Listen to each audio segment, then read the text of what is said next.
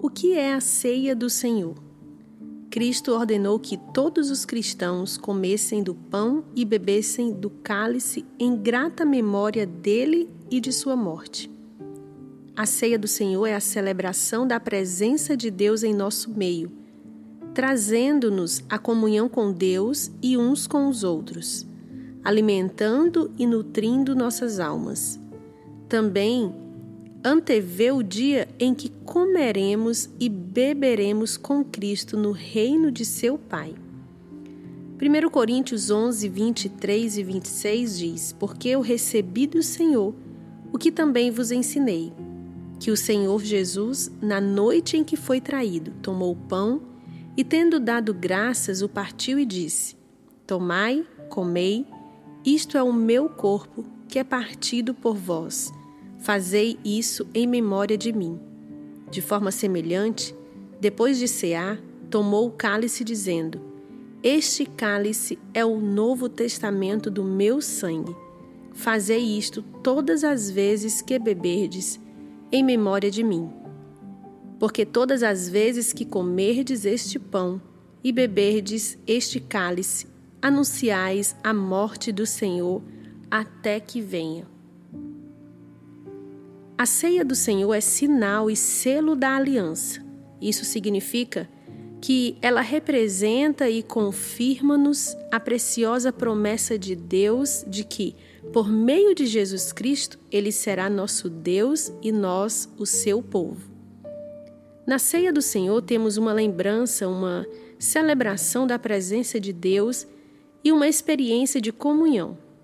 Temos também algo que nos nutre e na ceia do Senhor antevemos a glória vindoura. Primeiro, temos uma lembrança da ceia do Senhor. Na ceia do Senhor, Jesus disse aos discípulos que iriam proclamar sua morte até que ele venha.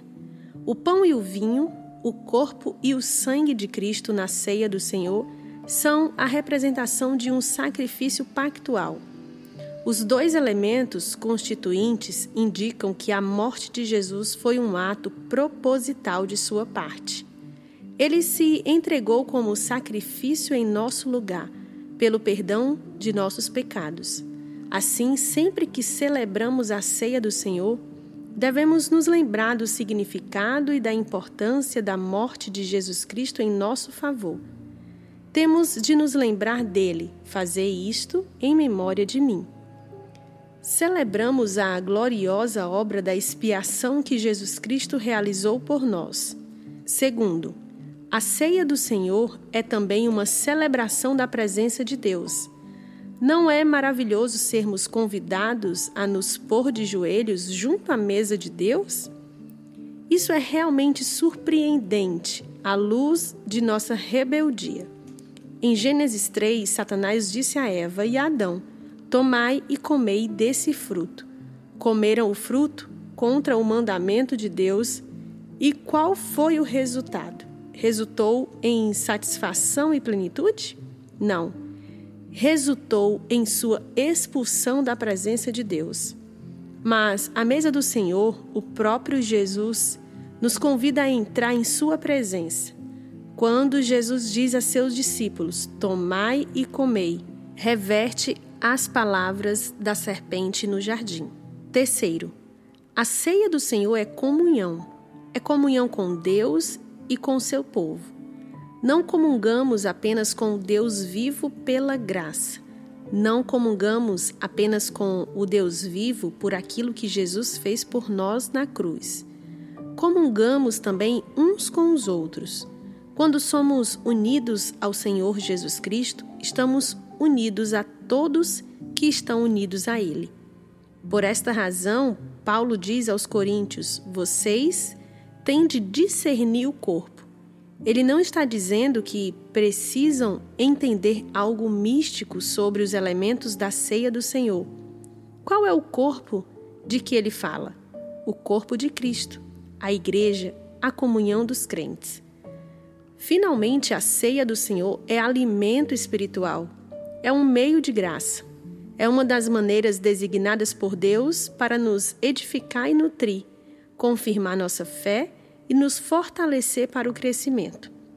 a ceia do Senhor antecipa a glória vindoura. Jesus lavou os pés dos discípulos na noite em que foi traído e serviu-lhes os elementos da ceia do Senhor. De modo interessante, quando Jesus fala das bodas do Cordeiro, na consumação, em glória, quando chegar o grande final e todos o tiverem reconhecido como Rei, ele diz que naquele dia nos convidará a nos reclinar, assim como os discípulos se reclinaram na noite da ceia do Senhor, e ele se apresentará e nos servirá.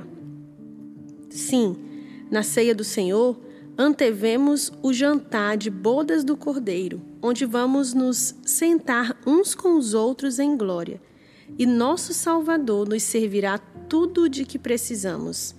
Que alegria é vir para a mesa do Senhor. Esse foi o comentário de Ligon Duncan.